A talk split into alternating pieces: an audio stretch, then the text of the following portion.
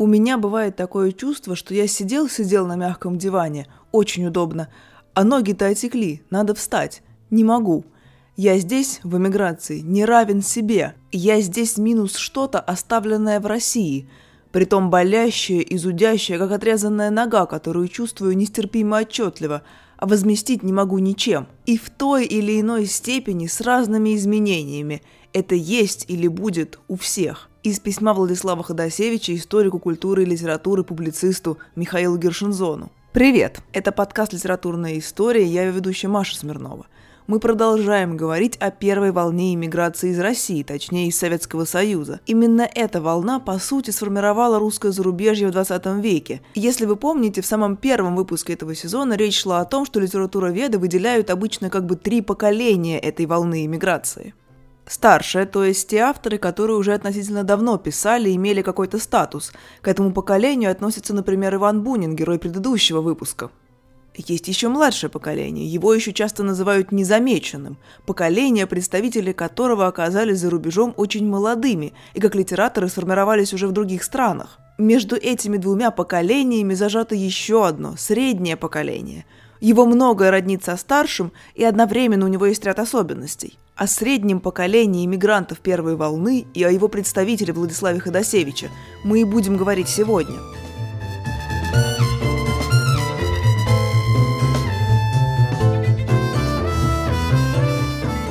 Когда речь заходит о первой волне иммиграции из Советской России, нам часто представляется, что сразу после Октябрьской революции вся интеллигенция погрузилась в поезда и на корабли, и ее как ветром сдуло в том же 1917 году. На примере того же Бунина мы уже знаем, что на самом деле все обстояло не совсем так.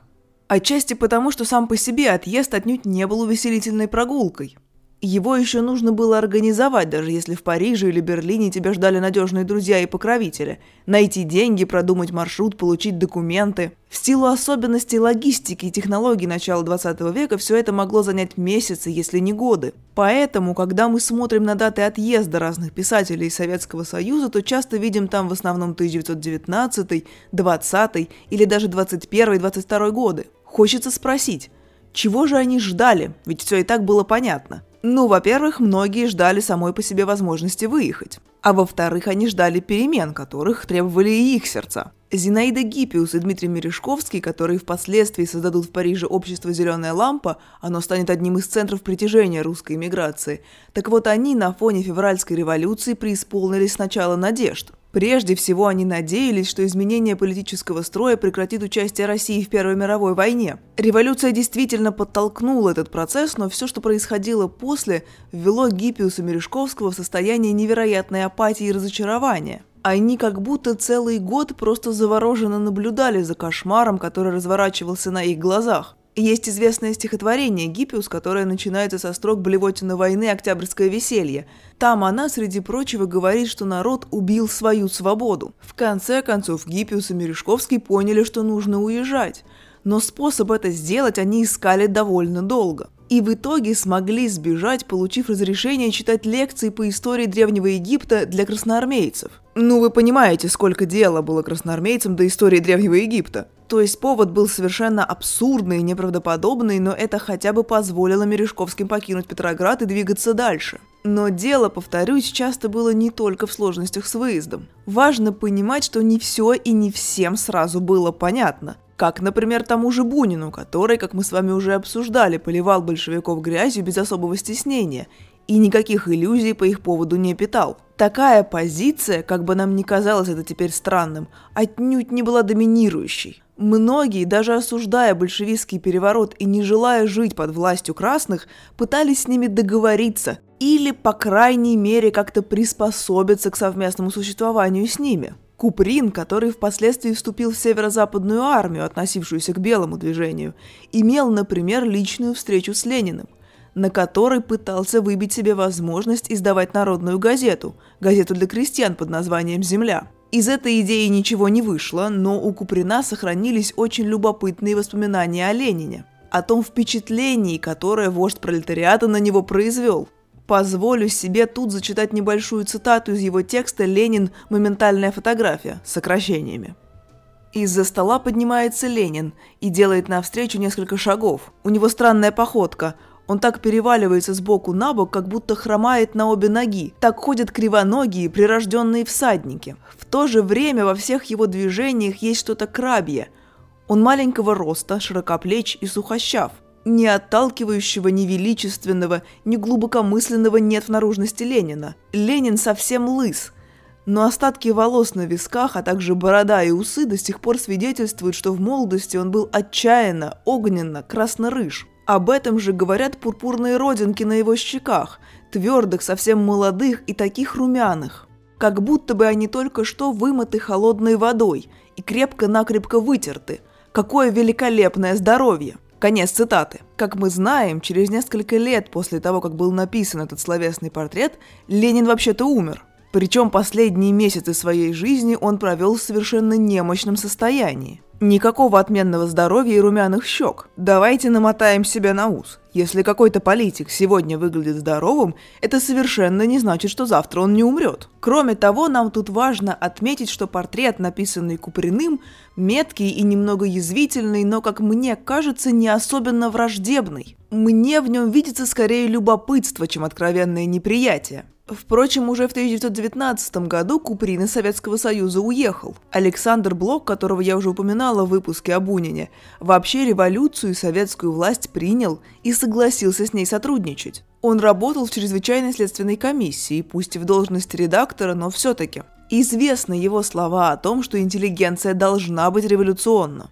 Мы не знаем, как сложилась бы дальнейшая карьера Блока при советской власти, если бы он не умер в 1921 году. Вполне возможно, что он бы пришел к успеху на какой-то большой государственной должности. Ну, хотя это тоже хороший вопрос, потому что велика вероятность, что именно большая нагрузка от работы во всяких комитетах и подорвала здоровье Блока. Одним словом, ситуация, которая складывалась в Москве и Петрограде, начиная с 1917 года, довольно сильно напоминает то, что происходило там же и в других городах нашей страны уже в наши дни. Отнюдь не все, кого можно считать интеллигенцией, осудили войну. А из тех, кто это сделал, не все уехали в спешном порядке. Многие остались, чтобы понаблюдать за развитием событий, и аналогичная ситуация имела место после революции. А кого-то банально задерживала на родине, в том числе едва начавшая складываться карьера, и иллюзия, что ее все еще можно строить и при большевиках, пусть и с некоторыми оговорками. К таким людям и относился поначалу поэт Владислав Ходосевич.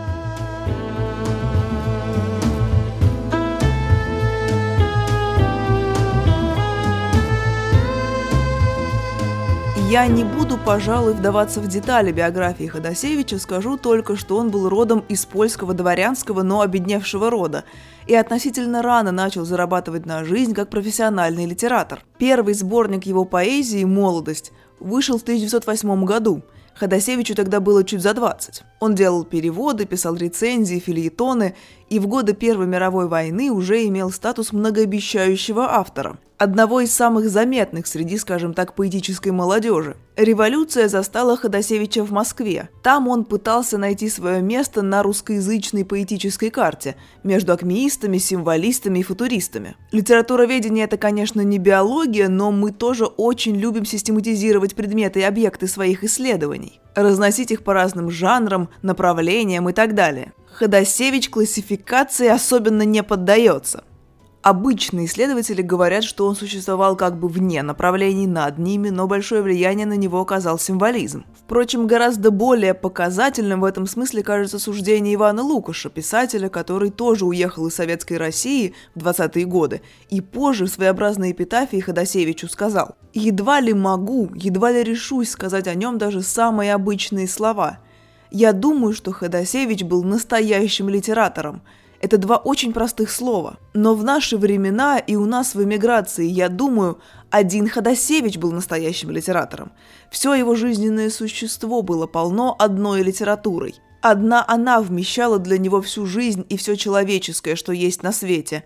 Конец цитаты. В этой же эпитафии Лукаш говорит, что именно Ходосевич, как никто другой, знал, как растерзала и погасила настоящую русскую литературу революция – но осознание этого пришло к поэту не сразу. Валерий Шубинский, поэт, историк литературы, написавший книгу о Ходосевиче, отмечает, что вообще-то левые идеи были ему близки. Сотрудничать с большевиками поэт начал не только потому, что хотел заработать себе на пропитание. Он вполне разделял антибуржуазное настроение. Именно при большевиках Ходосевич получил должность главы Московского отделения Всероссийской книжной палаты. Конечно, это не министрское звание, но все равно. При этом Ходосевич продолжал публиковаться. Уже при советской власти он выпустил один из самых своих знаменитых поэтических сборников, который называется «Путем зерна». Обычно обращают внимание на его заглавное стихотворение, где есть такие строки «И ты, моя страна, и ты ее народ, умрешь и оживешь, пройдя сквозь этот год». Речь, конечно, идет о 1917 году. Но мне хочется прочитать здесь другое стихотворение под нехитрым названием «2 ноября», где рассказывается об уличных боях между сторонниками большевиков с одной стороны и Временного правительства с другой. Ходосевич, вообще говоря, описывает жуткую картину. Ноябрьское негреющее солнце смотрело вниз на постаревших женщин и на мужчин небритых, и не кровью, но горькой желчью пахло это утро – а между тем, уже с конца в конец, от Пресненской заставы до Рогожской, из Болчуга в Лефортово брели, теснясь на тротуарах люди, шли проведать родных, знакомых, близких, живы ли, нет ли. Иные узелки несли под мышкой с убогой снедью. Так в былые годы на кладбище москвич благочестивый ходил на Пасхе, красное яичко съесть на могиле брата или кума. И одновременно в этом стихотворении есть какая-то невероятная торжественность восторг, предчувствие новой, настоящей жизни. Они сосредоточились в образе маленького мальчика, который посреди растерзанной Москвы зачарованно прислушивается к биению своего сердца, к своему росту. Очень странно и страшно читать, как, уже переехав в Петроград, Ходосевич описывает голод и разруху, царящие в городе, и тут же отмечает, как там прекрасно, какие ясные стоят вечера. Вот только он сам и его семья испытывают ужасную слабость от голода, но все это можно перетерпеть, потому что происходит что-то важное, какие-то очень большие перемены. Перетерпеть вроде бы можно даже самих большевиков, которые постепенно становились Ходосевичу все менее и менее симпатичны. Так можно или в итоге нельзя? Почему же тогда, в 1922 году, Ходосевич с Ниной Берберовой, с которой у него тогда только начинались отношения, все-таки уезжает в Берлин? Впоследствии Ходосевич и Берберова, как и многие их товарищи по иммиграции, окажутся во Франции. По мнению биографов и литературоведов, последней каплей для Ходосевича, который к тому времени уже страдал от цензуры, стало не что-нибудь, а НЭП – Новая экономическая политика была недостаточно левой, радикальной и продвигала пошлость и мещанство, от которых, как надеялся Ходосевич, страну должна была избавить революция. Уже находясь в эмиграции в 1923 году, он напишет шуточное стихотворение, которое так и назовет – «НЭП». Оно небольшое, так что я его зачитаю целиком. «Если б маленький домишка, да вокруг него садишка, да в погожий бы денек попивать бы там чаек, да с супругой Акулиной, да с дочуркой Октябриной, да на крылечке бы стоять, своих курочек считать. Да у каждой бы на лапке лоскуток из красной тряпки. Вот он, братцы, я бы сказал, национальный идеал. Вот так Ходосевич видел НЭП. Не как облегчение условий жизни людям в стране, а как торжество духовной нищеты и самых низменных прагматических желаний. Почему я так долго топчусь на этой теме, на эволюции взглядов Ходосевича и на причинах, по которым он все-таки покинул страну? Потому что мне кажется важным подчеркнуть. Ради удобства нам, конечно, может хотеться все обобщить и упростить. Но на самом деле в постреволюционное время не было никаких двух больших, четко отделенных друг от друга групп писателей и деятелей культуры. Тех, кто сразу понял, что большевики – это зло – и мгновенно осенью 17 года снялись с места и уехали за рубеж. И тех, кто с другой стороны продался большевикам и оставался им верным до конца. А что же было на самом деле? Было множество людей, чьи взгляды могли отличаться, меняться. Большевиками очаровывались и с тем же успехом в них разочаровывались. От них уезжали и к ним же потом возвращались, по куче разных причин, в том числе глубоко личных. Первая волна иммиграции, какой бы монолитной она ни казалась, была на самом деле довольно неоднородной. Понимание этого, я надеюсь, поможет нам всем более объективно посмотреть на культурную, литературную и, да, политическую иммиграцию, которая происходит уже в наши дни.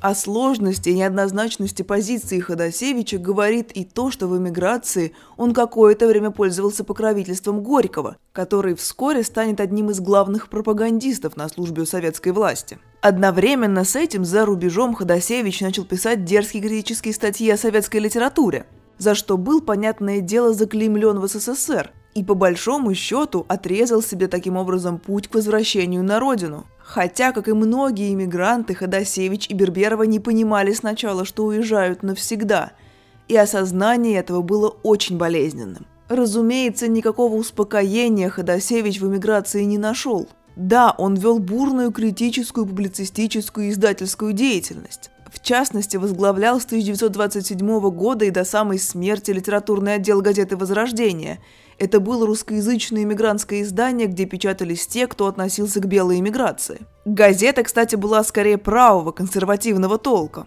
Это к вопросу о, в кавычках, постоянстве взглядов. Ходосевич много в те годы писал о Пушкине, поэтому его в итоге знают не только как поэта и публициста, но и как пушкиниста. Он работал над мемуарами, которые впоследствии станут книгой «Некрополь». Это сборник прозаических портретов литературных деятелей первой половины XX века. Андрей Белый, Сологуб, Горький, конечно, Брюсов, с которым у Ходосевича были сложные отношения на грани любви и отторжения. Интересно, что описывая в главе о Сологубе антибольшевистские настроения последнего, Ходосевич, кажется, уже не то чтобы с ними спорит. А вот его поэтическая деятельность в эмиграции, увы, закатывается. К 1929 году он практически перестает писать стихи, а те, что написаны до этого, но после переезда в Европу, полны горечи, разочарования, отвращения к себе и к другим людям. В том числе, во-первых, к европейцам, которые олицетворяют те самые буржуазные ценности и мещанство, Ходосевичу отвратительные, а во-вторых, к другим иммигрантам, собратьям по несчастью. На Арзамасе вышла очень любопытная заметка Павла Успенского, которая буквально так и называется – Иммиграция как парад уродов. Почему в поздних стихах Ходосевича все увечные? Увечность, неполноценность, болезненность Ходосевич ищет прежде всего в себе. Знаменитое стихотворение «Перед зеркалом» было написано в 1924 году. Оно по большей части посвящено духовному поиску поэта, который как будто бы его никуда не привел – разве что на парижский чердак. Но и свое физическое уродство Ходосевич в этом стихотворении тоже подчеркивает. Я, я, я, что за дикое слово?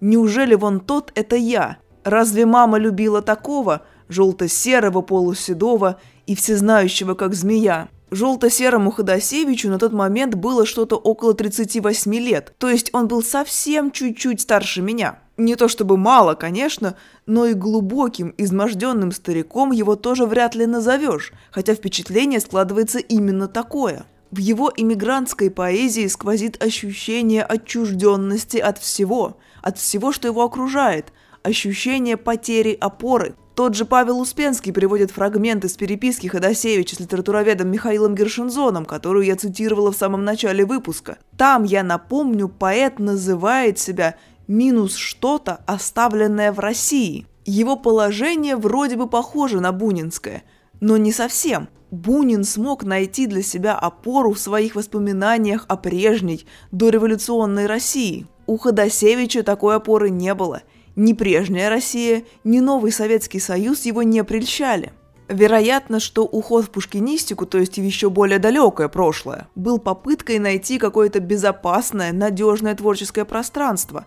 Но общее угнетенное состояние Ходосевича не особенно этому способствовало. В 1933 году он пишет статью под названием «Литература в изгнании», в которой выносит русскоязычному литературному зарубежью неутешительный вердикт. По его мнению, уехавшие писатели, конечно, смогли создать какое-то количество разрозненных ценных текстов, но они не произвели цельной литературы, цельного направления, потому что были слишком сосредоточены на комфортных, привезенных с родины темах и образах. Вот небольшая цитата из этой крайне любопытной, но очень горькой статьи, которую на самом деле в наши дни очень тяжело читать. Марк Львович Слоним, это русско-американский писатель и литературовед, говорит, что литература иммиграции лишена новых идей, потому что она иммигрантская. Нет, она их лишена именно потому, что не сумела стать подлинно иммигрантской.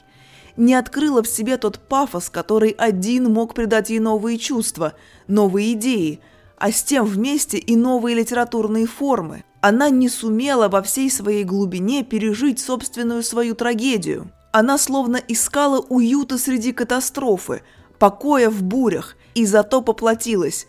В ней воцарился дух благополучия, благодушия, самодовольства, дух мещанства, стабильность. Это слово стоит у Ходосевича в кавычках. Своего творчества она слепо вменила себе даже в заслугу, принимая ее за охранение традиций и не подозревая того, как консерватизм оказался в ней подменен реакцией – и как эта реакция постепенно мертвит ее самое. Конец цитаты. И снова мы возвращаемся к этой мысли. В наших глазах, в глазах людей 21 века, литература русского зарубежья представляется очень обособленным, цельным явлением. Великая проза, великая поэзия, Бунин и Набоков, журнал «Современные записки», литературно-философское общество Мережковского Египиус в Париже. Жизнь литературных иммигрантов первой волны через призму целого столетия кажется ужасно романтичной.